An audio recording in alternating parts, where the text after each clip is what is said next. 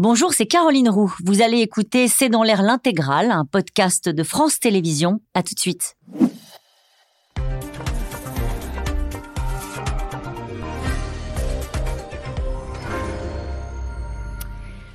Bonsoir à toutes et à tous. C'est un peu comme si l'après-Macron avait commencé à peine plus d'un an après la présidentielle. Ce week-end, il était question de 2027. La rentrée politique de Gérald Darmanin a donné le ton, même si euh, le ministre de l'Intérieur a dû revoir son ambition un peu à la baisse. Elisabeth Borne est venue à Tourcoing rappeler entre les lignes les règles de l'unité de la majorité et puis défendre le bilan du président. Le chouchou de Nicolas Sarkozy donne donc le coup d'envoi d'une bataille très disputée à droite avec Bruno Le Maire, Édouard Philippe, Laurent Wauquiez, entre autres. Le président, lui, déroule un agenda sur des thèmes qui sont censés parler à cette électorat de droite, texte à venir sur l'immigration et interdiction des abayas à l'école portée par un Gabriel Attal qui veut se montrer inflexible sur ce sujet en cette rentrée. Darmanin, Attal, chacun cherche sa droite. C'est le titre de cette émission. Avec nous pour en parler ce soir, Christophe Barbier.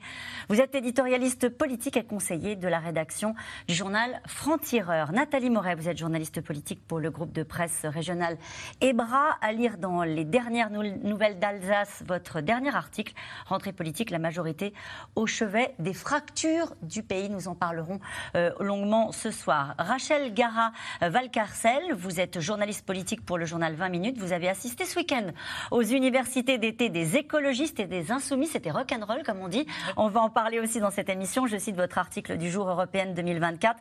Ségolène Royal et les insoumis tentent un coup politique. Enfin, Brice Teinturier, vous êtes directeur euh, général délégué de l'Institut de sondage Ipsos et vous êtes également enseignant à Sciences Po. Bonsoir à tous les quatre. Merci de participer à ce C'est dans l'air en direct. Euh, Christophe Barbier, est-ce que Gérald Darmanin, malgré tout ce que je viens d'expliquer, on va y revenir, l'arrivée surprise de la Première ministre, etc., est-ce qu'il a réussi ce week-end ah bah, il a réussi à se faire voler l'événement qu'il a réussi ah. à construire. À la fois, il était l'événement du week-end. Euh, alors, on, pensait voir euh, la mise sur orbite d'un candidat à la présidentielle, un discours de, rupture, euh, l'épanouissement d'un tribun et d'un homme politique à la vision différente. Non. On a vu un ministre finalement assez sage, proposant des choses, bon élève dans la forme comme dans le fond, dominé par une première ministre qui s'est invitée à la dernière minute. Et cette surprise du chef ou de la chef a donné un événement qui était la rentrée du gouvernement, avec deux mots d'ordre, unité et efficacité. Et donc le ministre recadrin, euh, Darmanin s'est pas fait recadrer, il s'est fait encadrer. Voilà, il y a le cadre de l'unité et le cadre de l'efficacité. Elle veut des résultats et elle veut de la discipline dans les rangs de la majorité. Donc c'était très bien joué de la part d'Elisabeth Borne. C'était pas du temps perdu non plus pour Gérald Darmanin, puisque ça s'est passé sur son terrain, son initiative. Il a été le ministre dynamique de l'été. Le deuxième, c'est Gabriel Attal, vous l'avez dit. Mhm. Mais c'est lui quand même qui a obligé un peu la majorité à se bouger, à se réveiller, à faire une vraie rentrée. Sur le premier point, euh, parce que ce n'était pas son objectif de faire la rentrée du gouvernement. Euh, son objectif, c'était de se mettre en orbite pour 2027. Est-ce que vous considérez qu'on est rentré dans ce temps-là, en tout cas que lui a bougé une première, euh, a passé un premier cap sur ce sujet-là? La campagne pour la présidentielle 2027 s'est ouverte le soir de ce jour du mois de mai 2022 où Emmanuel Macron a été élu. Parce que tout le monde savait qu'il ne pouvait pas se représenter, non pas pour une question d'âge comme François Mitterrand ou Jacques Chirac à leur époque, mais pour une question désormais juridique. Il ne peut pas se représenter, la compétition est ouverte. Ça ne veut pas dire qu'on va se mm. déchirer dès le lendemain. Édouard Philippe a montré tout de suite sa différence puisqu'il n'était plus aux affaires. D'autres ont joué la loyauté et la discrétion. Gérald Darmanin joue son tempo. Matignon était à prendre, il a tenté le coup. Ça a raté. Mm. Maintenant, il va tenter de marquer sa différence. La rupture, faire la rupture. La, la rupture dans la continuité, la rupture dans la loyauté, la rupture dans le service du président. Après les européennes, oui, ça sera la rupture dans l'imagination, dans l'innovation, dans la différence. Puis un jour, il y aura la vraie rupture pour ne pas apparaître comme le, titulaire du bilan.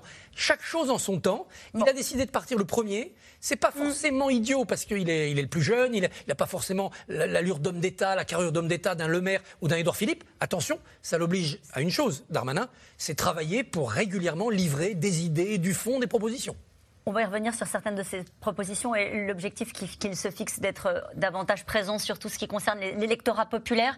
Euh, il est parti euh, très tôt. Il y a des gens qui nous regardent ce soir et qui se disent Ah oui, l'après-Macron a déjà commencé, Nathalie Moret? Ah Oui, l'après-Macron a déjà commencé, mais comme le disait Christophe, c'est logique, puisqu'on sait que le président de la République ne se représentera pas et qu'il est normal, quand on fait de la politique, d'avoir des ambitions et qu'on ne prépare pas une élection présidentielle en 15 jours. Donc c'est tout à fait normal. Pour revenir à Gérald Darmanin. Moi, j'étais à Tourcoing et euh, j'ai trouvé que cet événement-là était particulièrement réussi. Alors certes, euh, Elisabeth Borne est, arrivée et, et s'est invitée à la dernière minute, mais j'allais dire qu'elle l'a fait de façon contrainte. Euh, c'est-à-dire que le mercredi, dernier, elle dit à France Bleu non, je n'irai pas, c'est l'histoire euh, de, c'est la rentrée de Gérald Darmanin. Et quatre jours plus tard, elle est contrainte d'aller à, Tourcoing justement parce qu'il en a fait un événement. Parce qu'il y a des parlementaires. Parce qu'il y avait une dizaine de ministres, c'est-à-dire euh, bah, un quart du gouvernement. Il y avait des anciens ministres, il y avait des, des, membres de la majorité, mais aussi des membres de l'opposition. Il y avait des gens de l'UDI, il y avait des parlementaires LR. il y avait énormément de gens du coin, des élus locaux, etc. Et arriver à, mobiliser comme ça un millier de personnes en quoi euh, trois semaines, un mois à peine, et faire ce rendez-vous qui était centré sur les classes populaires, qui sur le fond était encore une fois très réussi parce qu'il y avait la forme et aussi le fond. Je trouve que c'est quand même pas à la portée de n'importe qui dans, dans, la majorité. Et c'est d'ailleurs pour ça qu'elle s'est invitée parce qu'elle s'est dit bon sang, mais faire ce, faire ce, cet événement qui est réuni avec autant de monde et des gens aussi différents. Euh, il faut que j'aille. il faut que j'aille. Il faut que j'aille. Peut-être. Il faut que tu ailles, Elisabeth. Est-ce qu'on lui a pas je crois le fait de, elle, Il y avait des conseillers de l'Élysée qui étaient dans la salle. Hein. Elle, a dit il faut que j'y aille, mais après qu'effectivement on lui ait dit il faut que tu y ailles. Clairement, Brice Teinturier. Moi, j'ai l'impression qu'effectivement, l'après-Macron a commencé très très vite, à la fois pour les raisons qui ont été énoncées, pas de troisième mandat, mais également parce que pas de majorité absolue. Mm. C'est un président empêché et affaibli qui, du coup, accélère les ambitions. Sur Gérald Darmanin, moi, je trouve que le bilan est quand même très bon pour lui, parce qu'il a affirmé sa différence, il a affirmé une... Quelle différence? Eh bien, il a affirmé une différence sur euh, l'idée que demain, euh, il serait au rendez-vous, que demain les catégories populaires étaient un enjeu majeur et que c'était lui qui pouvait l'incarner le plus possible. Il a fait du Nicolas Sarkozy un petit peu plus poli, comme le faisait Nicolas Sarkozy en 2004. Il n'a pas traité euh, euh, Emmanuel Macron de roi fainéant, comme le faisait Nicolas Sarkozy à propos de Jacques Chirac. Mais Nicolas Sarkozy avait une crédibilité beaucoup plus forte à l'époque. Il avait déjà été ministre sous Édouard Balladur, il avait été ministre du budget, il avait cette dimension. Darmanin, c'est un peu tôt pour jouer tout de suite une démarcation trop forte vis-à-vis du reste du gouvernement et vis-à-vis d'Emmanuel Macron. Donc il fait une forme de semi-rupture. Et puis ensuite, j'aime bien la formule de euh, encadrer. Il accepte d'être encadré aussi parce qu'il aurait pu ruer dans les brancards malgré tout, mais parce que c'est de l'intérêt bien compris. Il a encore du temps à passer au gouvernement pour montrer aux Français qu'il n'est pas un petit cheval fou là. Qui... Il pèse dans l'opinion, Brice Teinturier? Oui, il a progressé euh, en juillet à cause des, euh, en grande partie des émeutes. Il est à la huitième personnalité dans notre baromètre Ipsos Le Point préféré des Français, à 28% de jugements favorables. Soutenu par quel type d'électorat? D'accord. Est-ce qu'on parle des deux Attal est à 26% dans notre dernier baromètre, mais euh, euh, là, Darmanin venait de progresser de plusieurs points, donc ils sont à peu près au même niveau. Euh, il est apprécié à la fois des sympathisants l'AREM, bien sûr, massivement, tout comme Gabriel Attal, et également d'une partie des LR. Il ne faut pas oublier qu'effectivement, son arc touche aussi les, les LR. Il n'est pas perçu comme un traître pour les, pour les LR, mais là, c'est aussi parce que les positions à la tête du ministère de l'Intérieur jouent en sa faveur. Euh, Rachel Garaval-Carcel, euh, il a été recadré aussi sur le fond. C'était pas simplement une présence de la Première ministre pour dire je suis là, les ministres sont avec moi et il faut rester dans le rang. Sur le fond, sur ce qu'il dit sur les classes populaires, à la fois la Première ministre et Bruno Le Maire ce matin lui ont dit on t'a pas attendu pour se soucier de l'électorat populaire il touche quand même sur un point faible de la Macronie qu'on connaît depuis six ans, c'est-à-dire d'ailleurs qui est reconnu euh, par les macronistes en privé, c'est qu'ils ont du mal à mettre de la chair, ils ont du mal à, toucher cet électorat-là. Euh, Emmanuel Macron, en 2017, si on regarde les, euh, les personnes qui gagnent moins de 1200 euros, c'est 14% au premier tour. Donc c'est 10 points de moins que, que, que, son score national. Donc il touche un, un point faible quand même. Euh, et euh, l'interview qu'il a donnée la semaine dernière, je crois que c'était la semaine dernière à La Voix du Nord, où il est quand même très offensif sur cette question-là, elle est vraiment pas passée inaperçue. Bah, ce qu'il dit, c'est ça, c'est que euh, y a, il faut faire davantage du social, du social, du social. Ce que je trouve est un peu une réponse à de l'ordre, de l'ordre, de l'ordre, comme l'a dit le président de la République après euh, après, les émeutes euh, fin juillet. Donc il marque une vraie différence qui, je trouve, crée une rupture dans le, dans le en même temps quand même. Ah oui, en considérant qu'il va falloir choisir son camp Je trouve que son discours, c'est un vrai discours de candidat de droite à la Sarkozy. Il essaye de reconstituer un électorat à la Sarkozy. Dans l'électorat populaire, le camp qui a disparu, c'est pas la gauche, c'est la droite traditionnelle. Euh, il dit justement dans cette fameuse interview de La Voix du Nord, c'était le 24 août, il dit Je me sens légitime pour dire qu'il faut s'occuper de la marmite sociale qui boue. Légitime, euh, légitime parce que le fils de la femme de ménage, parce que là aussi la, la Première ministre lui a répondu. Pas seulement pour ça, pas seulement à cause euh, de son CV et de ses origines, mais c'est parce que c'est un discours qu'il porte depuis longtemps. Mmh. Euh, souvenez-vous, juste après euh, l'élection d'Emmanuel Macron en 2017, donc il rejoint le gouvernement parce qu'Édouard Philippe, mais n'empêche qu'il avait fait la campagne de, de, la droite à l'époque.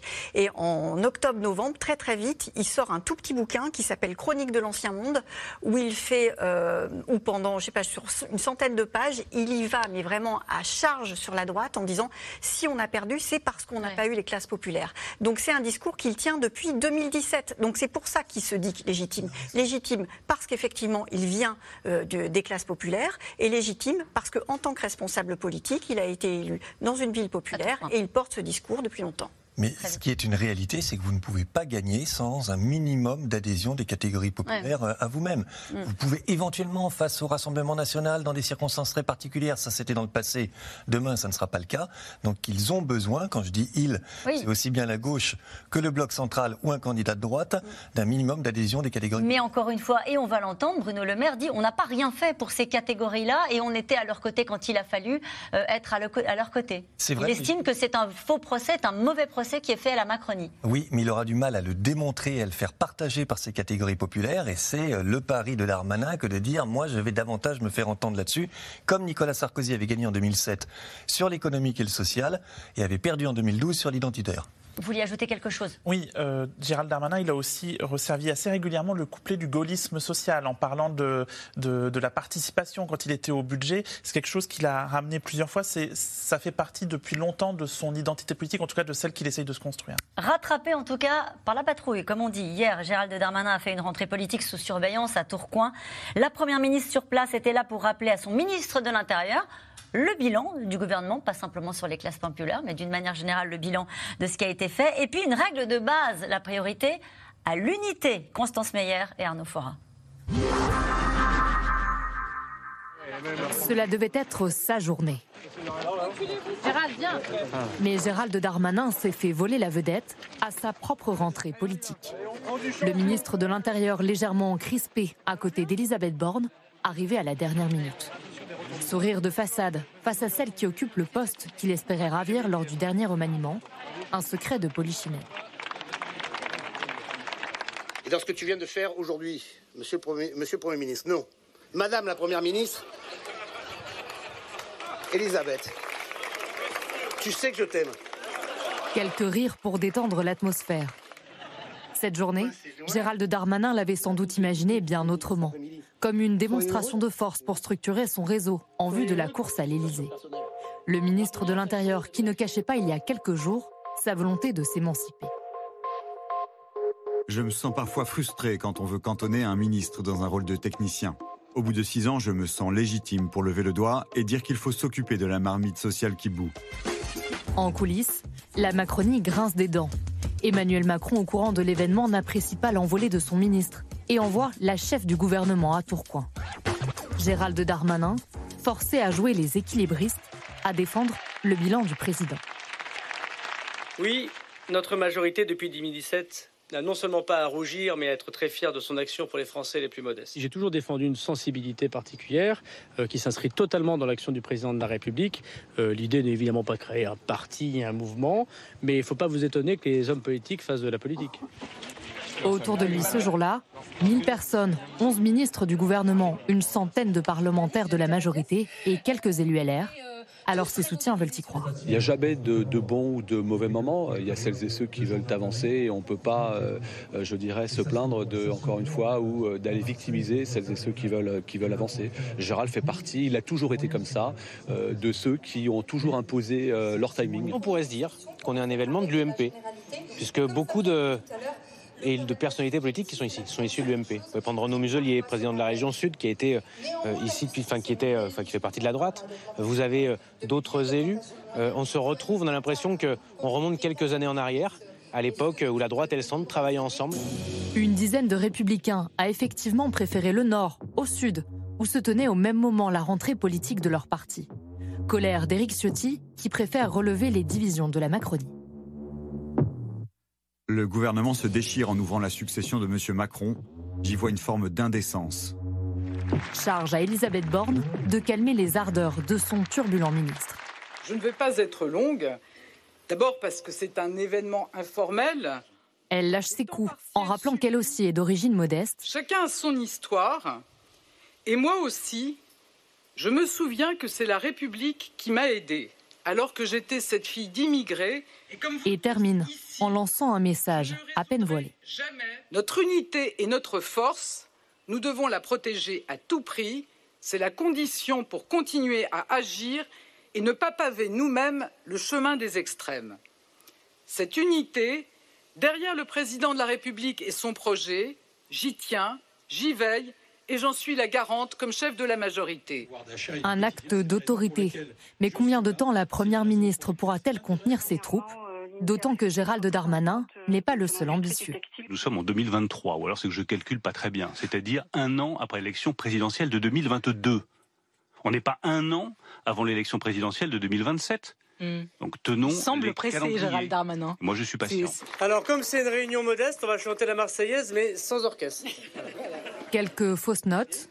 Allons, enfants de la. Pour une Macronie qui avance en ordre dispersé, alors que vient à peine de sonner l'heure de la rentrée pour le gouvernement. Contre nous de la tyrannie. Et nous étions en train de regarder cette photo de famille et vous me disiez les uns et les autres, il y a des ministres de gauche, il y a des ministres de chez Horizon. C'est ça qui est réussi. il, a, réussi en effet à avoir un spectre très large, de députés LR jusqu'à la gauche de la Macronie. Si tous les Français qui sont derrière ces gens-là votaient pour lui, il a une majorité, ça c'est sûr. Sauf que bah, c'est devenu la rentrée officielle de la majorité du gouvernement. Et Elisabeth Borne est venue donner le là de cette rentrée. Elle a bien fait d'ailleurs, sinon il aurait manqué un, événement. Sans doute a-t-elle été contrainte. L'événement était devenu trop gros pour qu'elle en fût absente. Mais quand même, elle a réussi à lui voler le feu. D'autant que j'ai trouvé que dans la forme, malgré sa raideur un peu techno qu'elle a toujours, la Première ministre, elle a commencé par un peu d'humour, elle était souriante, il y avait le soleil couchant, alors que lui avait un côté un petit peu terne. Si on compare à Nicolas Sarkozy auquel il veut ressembler, quel tribun était Nicolas Sarkozy? Il y a encore du travail sur la forme pour Gérald Darmanin. Est-ce qu'il va agacer l'Élysée? Il agace l'Élysée. Déjà? A priori, euh, comment Elisabeth Borne, elle y est allée aussi sur demande présidentielle.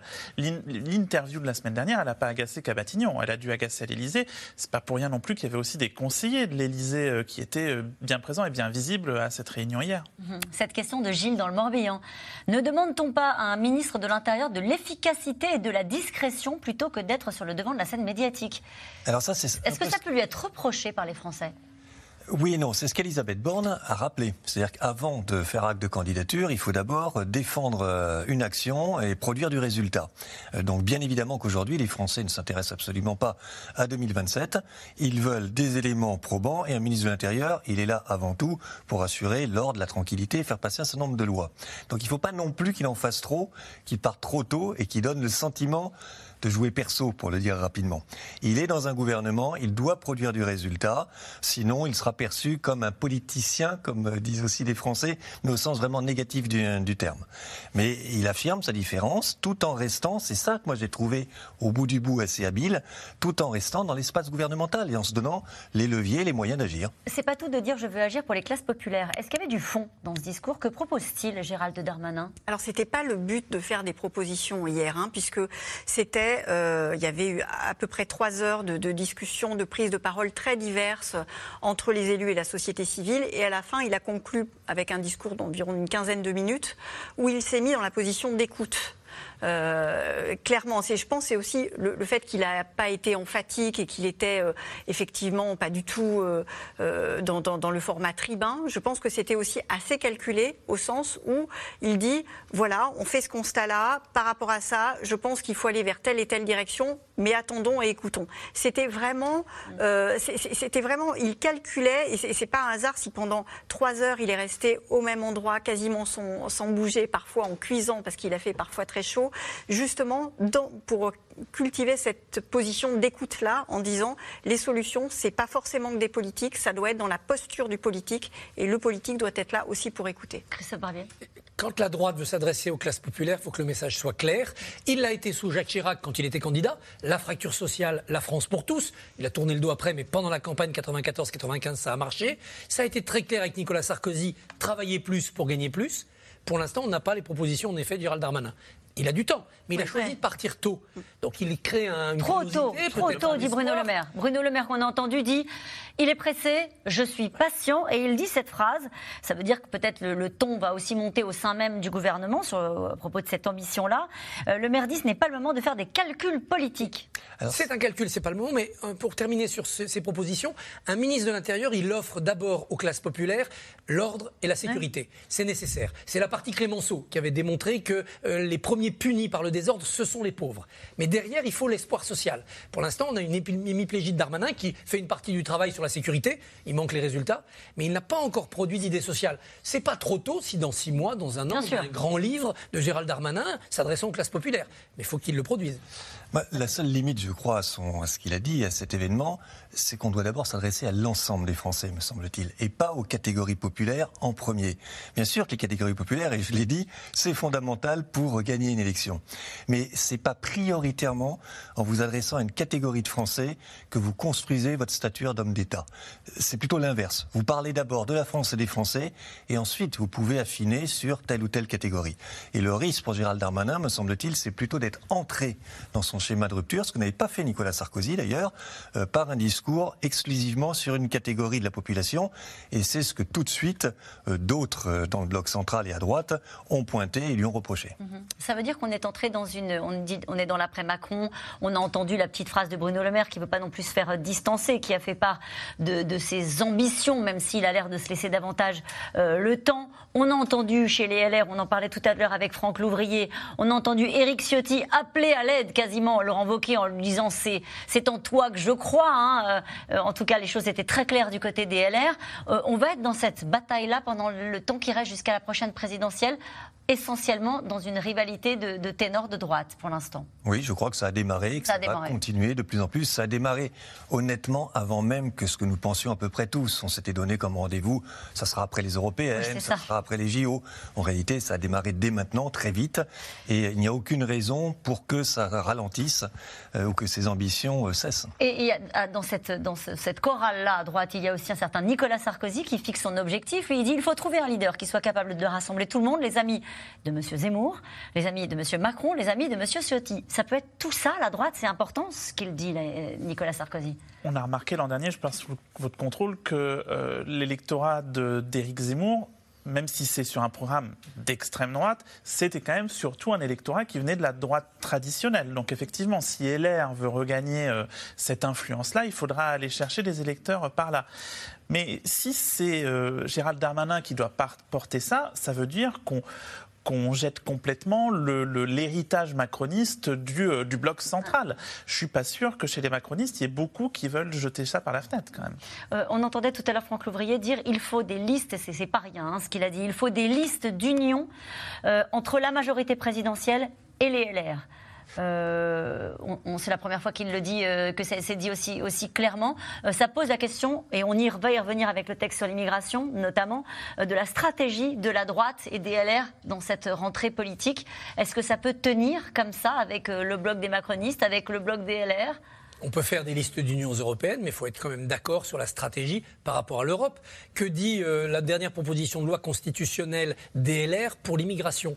Qu'il faut s'affranchir d'une certaine manière de l'Europe en mettant la loi nationale au-dessus de ce que prévoit l'Europe. C'est incompatible avec ce que Renaissance, Renew, mhm. puisque le nom du groupe est en anglais à Bruxelles, euh, propose. Euh, la dernière tête de liste en 2019 DLR aux européennes, c'est François-Xavier Bellamy.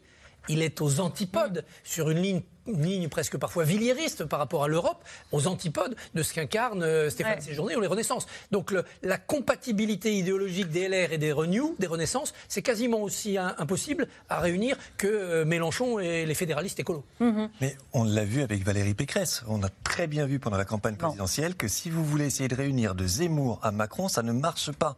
Ce que vous dites pour vous adresser à Zemmour ulcère les électeurs d'Emmanuel Macron et vice-versa. Donc Sarkozy se trompe ah, je pense totalement sur ce, sur ce point-là. Il n'est pas possible d'aller aussi loin dans le grand écart.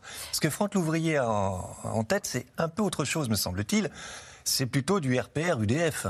Et derrière ça, il y a l'hypothèse que le clivage gauche-droite va se refabriquer. Et que finalement, la Macronie, ce n'est pas un bloc central, c'est plutôt un bloc de centre-droit. Donc on peut s'entendre entre le centre-droit et les LR. Mais c'est pas Zemmour. Zemmour, c'est encore autre chose. Que va faire Emmanuel Macron mercredi euh, Grande initiative, il va recevoir donc les responsables des partis politiques de l'arc républicain, mais ça comprend tout le monde visiblement, euh, pour leur proposer quoi? Des référendums, des préférendums, il paraît. Euh, c'est un mot qui est sorti, porté par Olivier Véran ce, matin. Alors cette grande réunion de mercredi, ça a déjà comme principal but pour le président de la République de reprendre la main.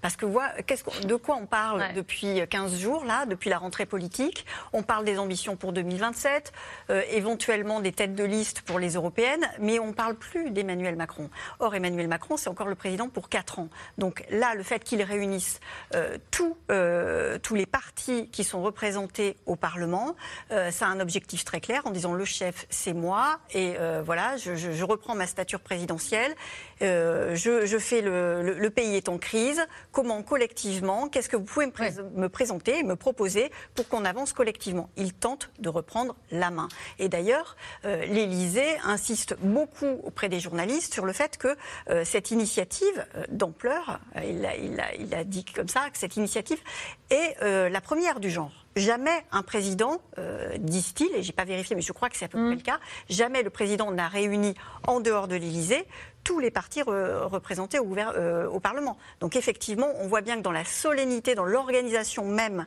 de ce qui va se passer mercredi... Mais qu'est-ce qu'il en espère? bah, il, en espère justement, euh, comment dire, euh, si ce n'est des alliances, mais au moins deux ou trois lignes forces en disant, bon voilà, sur tel et tel sujet, on va essayer d'avancer ensemble dans l'unité du pays. Là, il espère ça. À mon avis, c'est un vœu pieux, mais effectivement, au moins, en tous les cas, au niveau du, des gens, il aura l'image du président un petit peu au-dessus qui aura essayé de fédérer les, oppositions. Et si un jour il est effectivement euh, contraint euh, à, par exemple, euh, dissoudre l'Assemblée, il dira bah, attendez, moi j'ai essayé de faire le taf, mais c'est à cause des, des, oppositions que ça n'a pas fonctionné.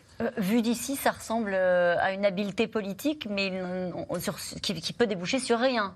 Ça peut non. toucher sur rien euh, si euh, l'exécutif ne rentre pas dans une position de, de vraie main tendue. Moi, l'année dernière, je me semble que le gouvernement a tenu grâce au 49.3 sur les retraites, sur le budget, et parce qu'il a mis de l'avant d'abord les projets qui étaient le plus consensuels dans l'Assemblée, sur lesquels il pouvait avoir des majorités, parfois en, découpant certains textes, sur l'énergie par exemple, les renouvelables on le fait voter avec la gauche, le nucléaire on le fait voter avec la droite, pour le dire mhm. schématiquement je crois que maintenant, ils sont peut-être un peu au bout de ça et qu'ils ont besoin de faire ce qu'ils n'ont pas fait jusque-là, des vrais compromis. Quand on pose la question à des membres de la majorité, franchement, depuis les élections, vous avez eu l'impression de faire des compromis sur quoi? Mais en fait, sur rien, parce qu'en fait, ils ont trouvé des majorités sur, sur ce qu'il y avait dans leur euh, programme. C'était bien joué. Peut-être que là, ils arrivent un peu au bout de ça, et donc il y a besoin de, de trouver d'autres projets sur lesquels peut-être il y a des terrains d'entente. Est-ce que ça Sur l'immigration? Sur l'immigration, j'ai du mal on, à On a entendu Eric Ciotti tout à l'heure qui dit, et il l'a redit, il le redit dès qu'il le peut, un référendum sur l'immigration. Sur l'immigration, je pense qu'il n'y aura rien de nouveau avant les élections sénatoriales, parce que LR attend absolument ça pour voir euh, ce qu'ils gardent, ce qu'ils perdent, et peut-être qu'après, bien peut-être, il y aura une nouvelle donne et peut-être de nouvelles discussions possibles avec LR. Mhm. Christophe Barbier pour faire un référendum, c'est article 11 ou article 89. Là, il ne s'agit pas de ratifier un traité, donc ça veut dire faire passer un texte de loi en termes identiques à l'Assemblée et au Sénat, donc avec une majorité compliquée à l'Assemblée et une majorité de droite au Sénat, puis le faire ratifier par référendum. Un président s'adresse à tous les partis quand il va au Congrès. Là, il décide de faire une sorte de mini-congrès, de maquette du congrès, en réunissant les chefs de parti. C'est plutôt bien joué parce que ça rehausse le débat. On va parler de l'essentiel, chacun devra prendre ses responsabilités, mais on ne dira que c'est réussi que si ça aboutit à quelque chose. Ça. Je pense que le référendum est une très bonne chose. Parce que dans une situation bloquée, on s'adresse au peuple. Sur, au sujet de l'immigration Je pense qu'il y a plusieurs sujets de nature et de dimension à rentrer dans un référendum. La fin de vie. C'est quelque chose qui regarde en conscience tous les Français, au-delà de leurs étiquettes partisanes. C'est personnel. Face à son miroir, qu'est-ce qu'on pense? C'est digne et noble de demander aux Français leur avis après un texte de loi voté et l'immigration, en effet, à condition de redéfinir le périmètre. On ne va pas mettre dedans nos relations avec l'Europe, on ne va pas mettre dedans la, régularisation des plongeurs dans les restaurants qui sont clandestins.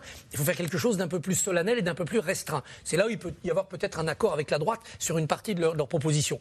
Mais ça serait digne de dire aux Français, la France est terre d'asile depuis toujours, nous avons un problème de migration, les défis géopolitiques sont énormes, choisissez. Et je pense que ça rehausserait le débat, et ça veut dire qu'une année politique ne se passerait pas dans le tohu-bohu de l'Assemblée, mais mmh. face au peuple, chacun défendant ses idées avec un peuple qui va trancher. Difficile pour les Français. Avec un gros risque politique pour Emmanuel Bien Macron, sûr, tout de même. Mais quel Français pourra dire Oh, l'immigration, la fin de vie, je m'en fiche. Moi, je veux voter contre lui ou pour lui. Le problème du référendum, c'est quand on ne répond pas à la question, mais pour ou contre celui qui la pose. Avec des sujets de cette dignité et de cette dimension-là, il va être difficile pour les électeurs de faire un choix partisan et il va être difficile pour les chefs de parti de dire Bon, on est d'accord, mais il faut infliger un non à Macron. Ça ne va pas être simple. Mmh. D'abord sur la voie des compromis possibles, je pense que plus on avance dans le temps et moins ils sont possibles. Mm. Parce qu'évidemment les LR n'ont euh, aucun intérêt à voler au secours d'une Macronie affaiblie. C'est la même chose à gauche. Donc il ne reste effectivement que soit la dissolution, euh, soit des, des référendums. Un référendum sur la fin de vie, pourquoi pas? Parce que c'est quelque chose qui est sociétal, a fortiori si le président dit j'exprime une position personnelle, mais c'est un débat complexe où chacun peut ceci ou cela. Un référendum sur l'immigration, c'est tout autre chose. Mmh. Et à ce moment-là, le risque, il est démultiplié. Il faut savoir quelles questions on pose aussi au référendum, ce qu'on oublie un peu de dire à chaque fois. Mais qu'est-ce que vous allez demander aux Français de trancher sur l'immigration? Trancher sur une réponse. Ça, peut être plusieurs questions, hein, disait Olivier. Ça peut être effectivement plusieurs questions. Euh, la voie du, du, référendum me paraît être la bonne voie, mais euh, le sujet, le thème et les questions euh, c'est encore une autre paire de manches. Est-ce que l'objectif d'Emmanuel Macron est toujours de décrocher une partie des parlementaires LR euh, pour euh, boucler sa majorité? Est-ce que c'est toujours à ce stade un objectif politique? Non, c'est fini, il n'y croit plus. Et qu'il n'y croit plus, euh, et que ça c'est terminé. On a même l'impression que par moment il essaie de revenir plutôt à, du côté de la gauche. Qu'est-ce que je peux reglaner du, du côté de la gauche? Euh, En tous les cas, il n'y a pas de, de voie possible, semble-t-il, sur l'immigration après l'échec qu'il y a eu sur les retraites. Donc ça va être très difficile de trouver des compromis et des majorités. Et il a comme porte d'entrée ce qui s'est passé il y a deux mois en France. Puisque euh, l'objectif, c'est de dire aux chefs de parti, voilà, il y a eu des émeutes en France qui ont été terribles, euh, ça concerne tout le monde, euh, de gauche, de droite, etc. On est face à une, une jeunesse désœuvrée, bah, venez avec vos propositions et je vous écouterai. Mm. Donc c'est ça la toile de fond. Oui, l'enjeu, vous y reprendre de la hauteur sur un enjeu comme celui-ci, peut-être auront-ils à cœur de le faire. Qui est très très concernant et qui a complètement saisi les Français. Sur l'éducation, il peut y avoir un référendum. Oui, dans, le, dans la réforme de l'organisation des services publics alors, prévu depuis la réforme de 2008, c'est pas simple. Les référendums, parfois, c'est très simple. Oui ou non à l'élection du président au suffrage universel. Oui ou non à l'entrée de la Grande-Bretagne dans l'Europe. Puis parfois, c'est compliqué. En 88, sur la Nouvelle-Calédonie, on a, on a, répondu à quelle question? C'était une loi très mmh. complexe. Mmh. Même la Constitution européenne, c'était pas oui ou non à l'Europe, c'était oui ou non à un traité qui était très long. Les Français l'ont lu, l'ont intégré, l'ont discuté. On peut poser des questions complexes aux Français, ils sont capables de lire des textes de loi complexes, y compris sur l'immigration. En tout cas, il n'est pas passé par un référendum. Taux massif d'abstention. Bien sûr. Mais 2005, traité constitutionnel de, sur l'Europe de 2005, là oui, texte complexe et euh, participation. Et je le disais, il n'est pas passé par le référendum pour euh, prendre l'avis des Français. La Baïa n'a pas sa place dans notre école. Gabriel Attal, issu des rangs du PS, s'empare du thème de la laïcité, un thème que son prédécesseur est accusé d'avoir euh, sous-estimé. L'espoir de la Macronie passé en Ligue 1, on va le dire comme ça, au ministère de l'Éducation nationale, lui aussi occupe l'espace politique en cette rentrée. Juliette et Alexandre Malesson avec Diane Cacciarella. À quelques jours de la rentrée, le chef de l'État affiche une priorité. L'école est devenue un sujet régalien. C'est dans les salles de classe que se murmure la France et que s'apprennent nos valeurs. L'école, mais surtout la laïcité. Avec ce chiffre qui est remonté jusqu'à l'Élysée, 4710 signalements pour atteinte à la laïcité sur l'année 2022-2023, le double de l'année dernière. Ce matin, en conférence de presse, le nouveau ministre de l'Éducation, Gabriel Attal, donne le ton. Ces derniers mois, nous le savons, les atteintes à la laïcité se sont considérablement accrues, avec notamment le port de tenues religieuses comme les abayas ou les camis. Nous devons faire bloc et nous allons faire bloc. Faire bloc, c'est être clair. Et j'ai eu l'occasion de le dire, l'abaya n'a pas sa place dans nos écoles. L'abaya, sujet de toutes les crispations. Ce long vêtement féminin qui couvre l'ensemble du corps n'est pas mentionné dans la loi de 2004 sur le port de signes religieux ostensibles à l'école. Devant certains établissements scolaires, des élèves retirent ainsi leur voile à l'entrée, mais gardent leur robe traditionnelle. Moi personnellement, j'ai jamais vraiment été embêtée par rapport à ça. Tu pouvais le porter? Oui, ça va. Moi, je, je, pouvais le porter. J'ai jamais, euh, enfin, j'ai jamais changé de tenue. On m'a pas pris euh, la tête par rapport à ça. Un phénomène relayé par la presse. Le Parisien y consacre sa une début juin. Un effet de mode aussi. Sur les réseaux sociaux comme TikTok, des influenceuses consacrent des vidéos entières à la baya, montrent comment la porter et parfois même comment l'accessoiriser pour aller à l'école. Son doux 23 ans est suivi par 130 000 abonnés et elle ne comprend pas bien la polémique autour du vêtement. C'est un vêtement qui nous permet de nous protéger euh, des regards sexualisants de certaines personnes. Et c'est aussi une manière de garder le pouvoir sur notre propre corps. Euh, c'est vrai qu'il y a beaucoup de femmes musulmanes qui aiment porter la abaya, tout simplement parce que c'est un accord avec euh, notre religion, mais c'est pas religieux. c'est juste une robe longue et on la porte parce que c'est en accord avec nos valeurs et on veut porter nos valeurs, mais ça n'a rien de religieux. La communauté éducative de son côté presse le gouvernement d'agir. En octobre dernier, après plusieurs mois de silence, Papendia évoque un danger pour la laïcité.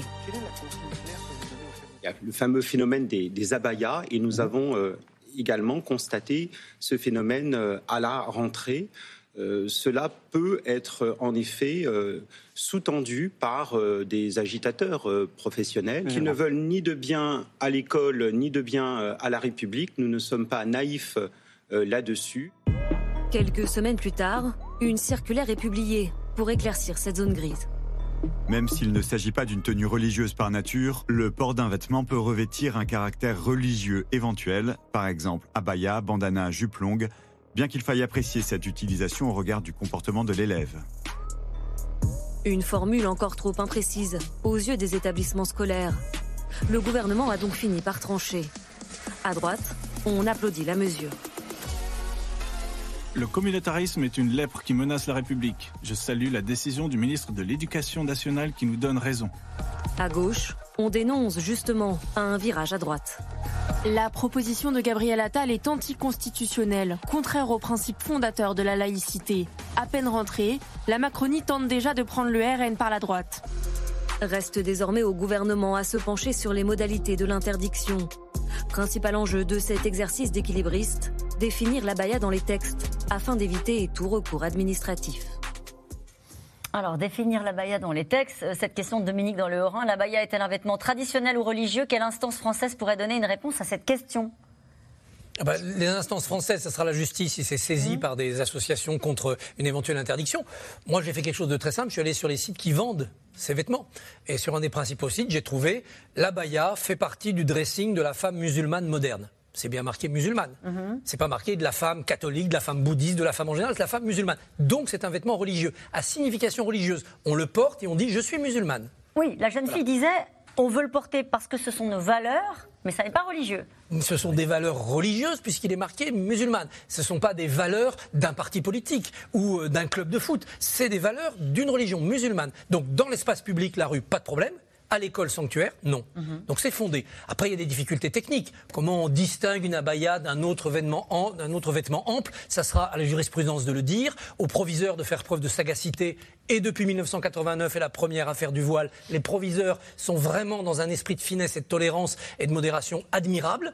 Et puis s'il y a litige, ce sera la justice de, trancher. Mais d'évidence, on a eu affaire là à une offensive de l'islamisme politique pour faire rentrer un, message religieux. Je suis musulmane. Étant musulmane, je cache ce que je suis, c'est-à-dire une femme, parce que ça peut être objet de désir, dans l'école. Il y a eu des tentatives ailleurs. Le burkini, c'était pareil. On nous disait, mais c'est pas religieux le burkini. C'est pour se baigner en étant un peu mhm. pudique. Si, Burkini, euh, c'était burqa et bikini. Donc c'était un message religieux. L'islamisme politique fonctionne comme ça, en faisant des bordures, en contournant. Et quand je vois le CFCM dire ce n'est pas religieux, mais il ne faut pas interdire.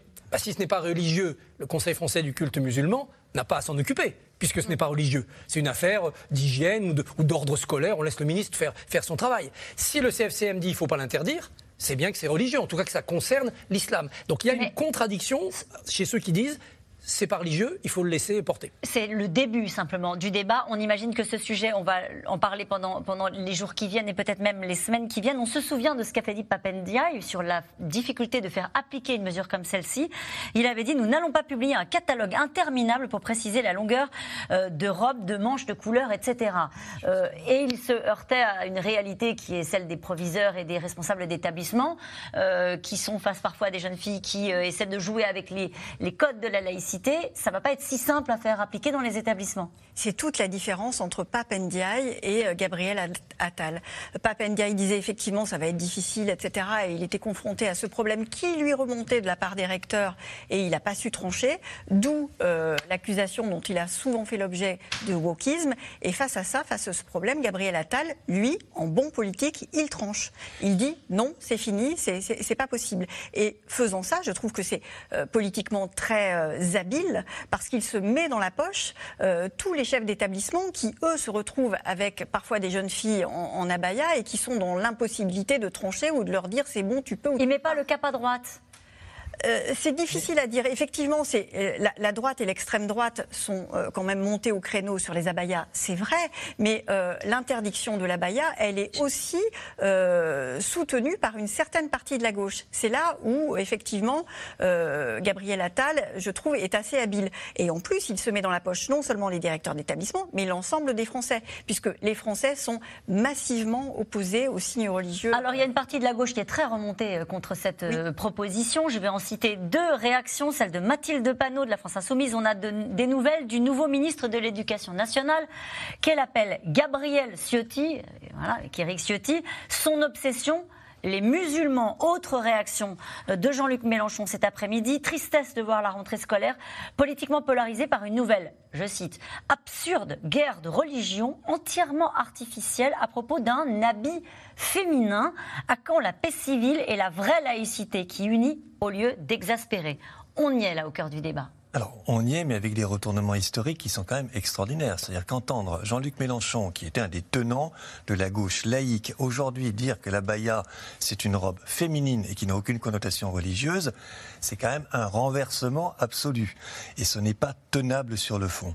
L'autre aspect, c'est que quand le gouvernement laissait aux enseignants et aux proviseurs le soin de détecter si l'intention de la personne était une intention ou pas de manifester un signe ostensible de religion. Et à ce moment-là, de lui interdire de porter la baya.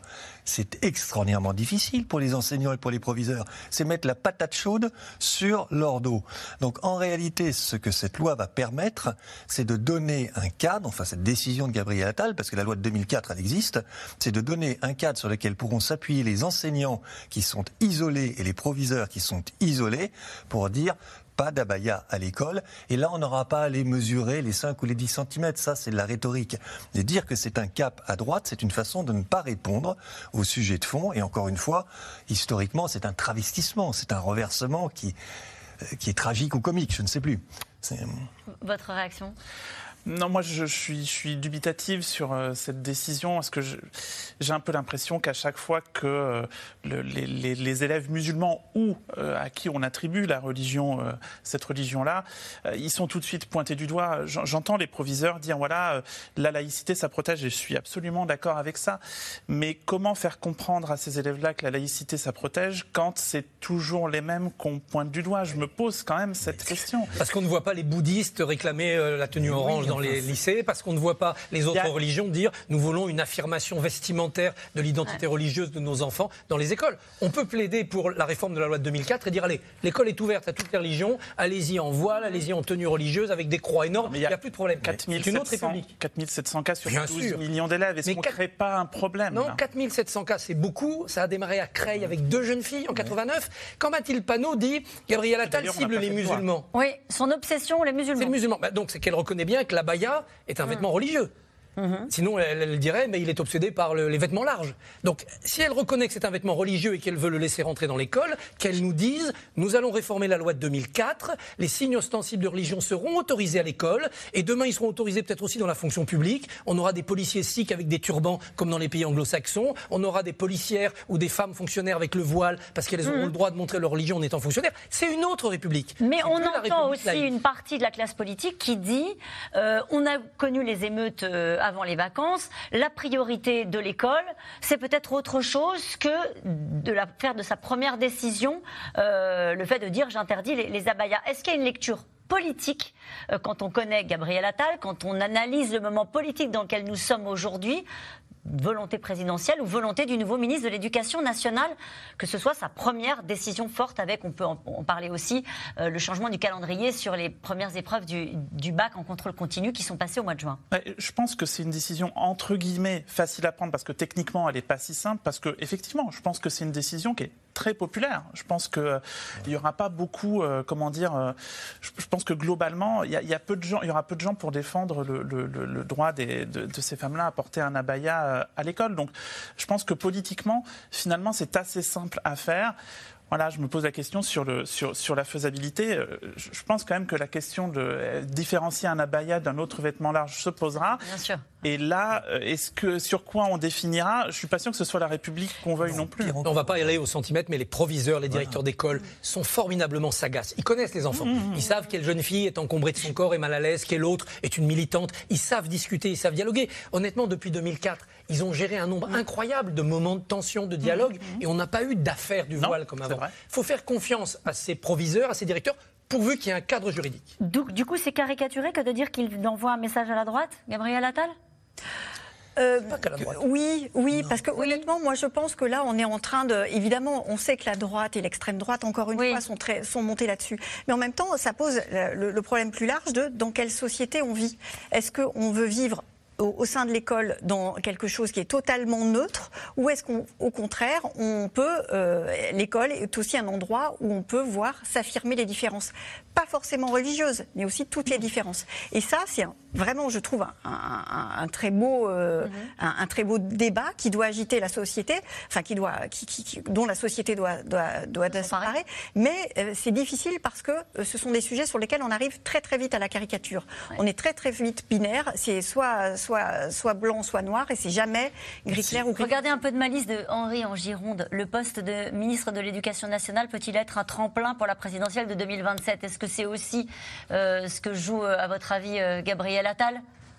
À ce poste-là Il y a toujours, et on peut toujours faire des lectures politiques, partisanes d'une décision ministérielle. En général, c'est pas un très bon poste, un ministre de l'Éducation, pour, euh, pour la suite. Ça a plutôt pas porté bonheur à ceux qui ont été ministres de l'Éducation. Jospin, Bayrou ont réussi à prendre une dimension. Voilà, mais, longtemps pas président. Hein. Longtemps après.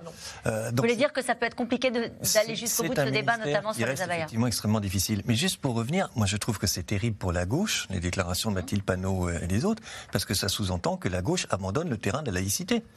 C'est quand même ça. Si on dit que c'est une valeur de droite, que c'est une décision de droite, ça veut dire que la gauche, encore une fois, et pas toute la gauche, vous avez le PS qui n'est pas d'accord avec les prises de position de la France insoumise.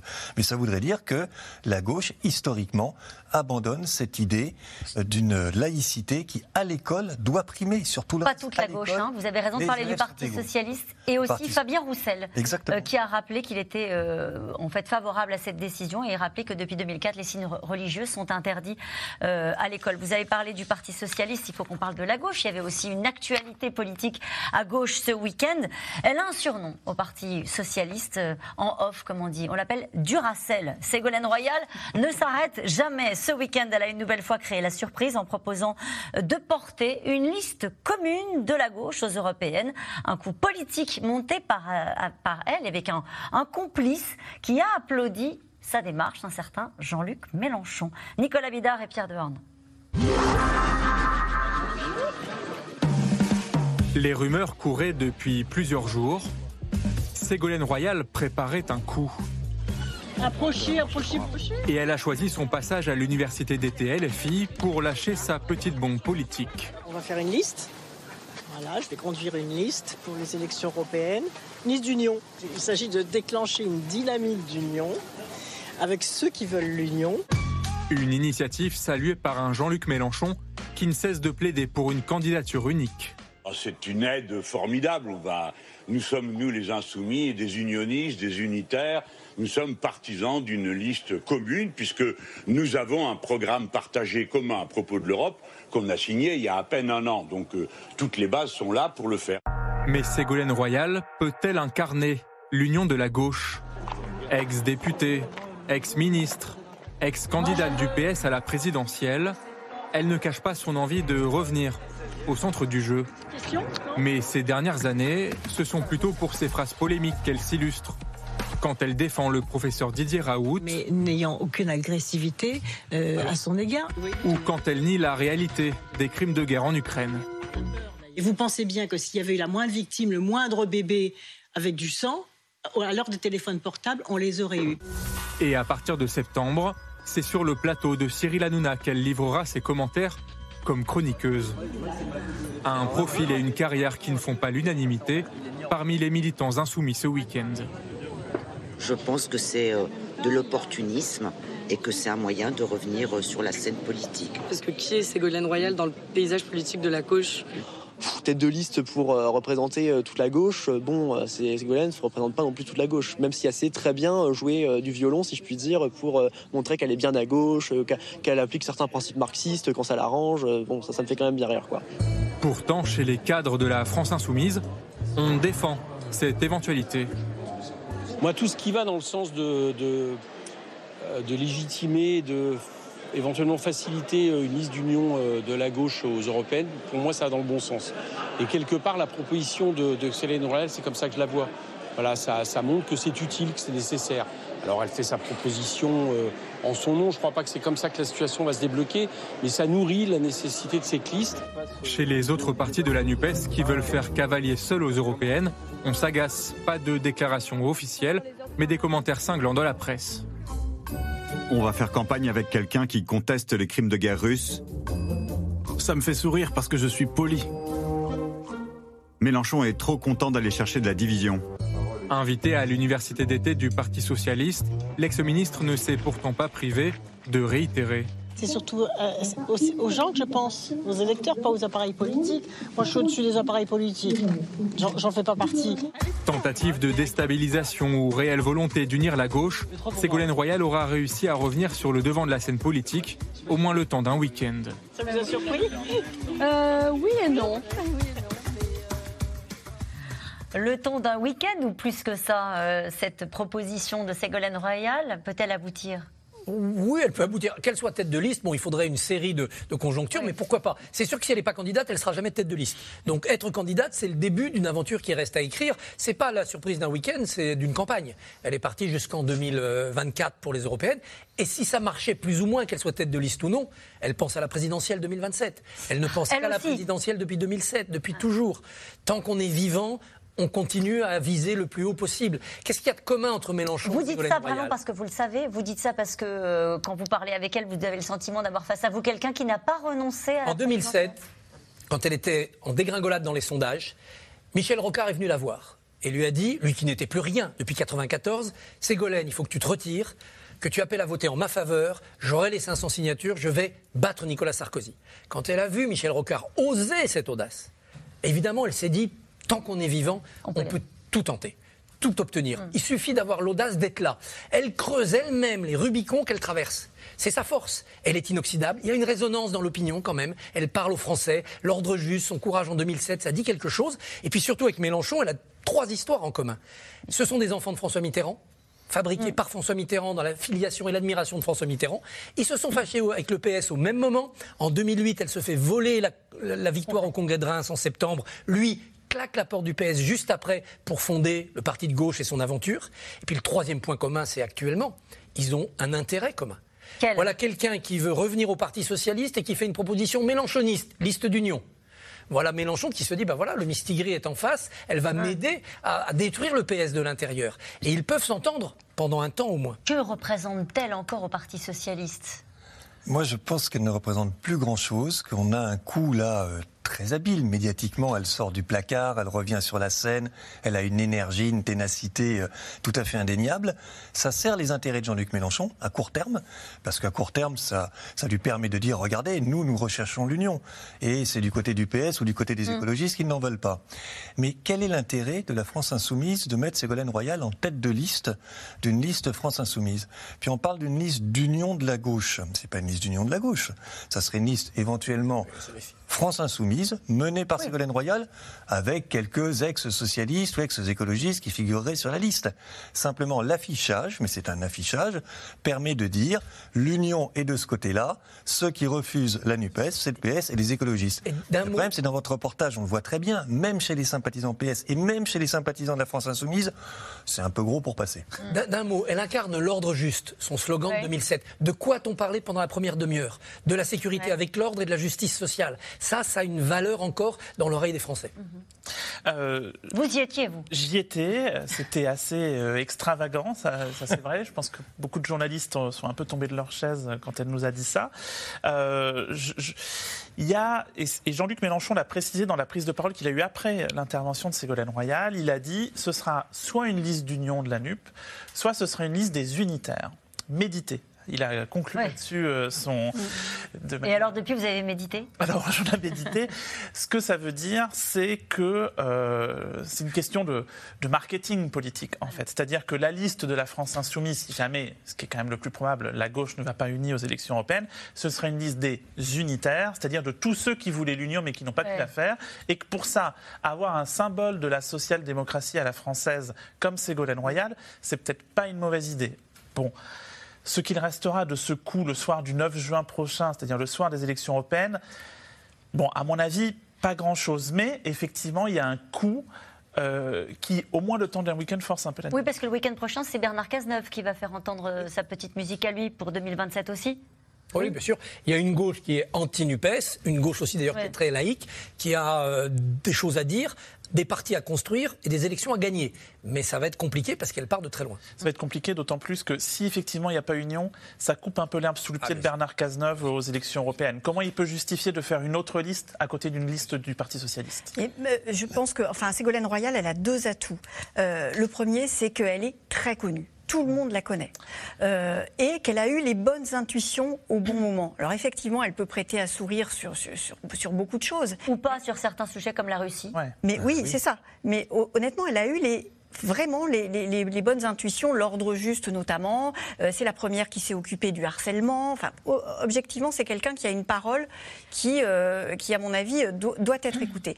Le, deuxième, euh, le deuxième atout qu'elle a, c'est qui connaît Marie Toussaint et qui connaît Léon de Fontaine. Je ne veux pas du tout être. Bah, alors faites les présentations du coup. Alors Marie, pas. Marie, Toussaint, elle, elle va, elle c'est la future tête de liste du Parti Europe Écologie Les Verts à la, aux européennes et Léon de Fontaine. Pardon, Vous êtes obligé de regarder votre Oui, parce que hein. moi-même, je ne le connais pas.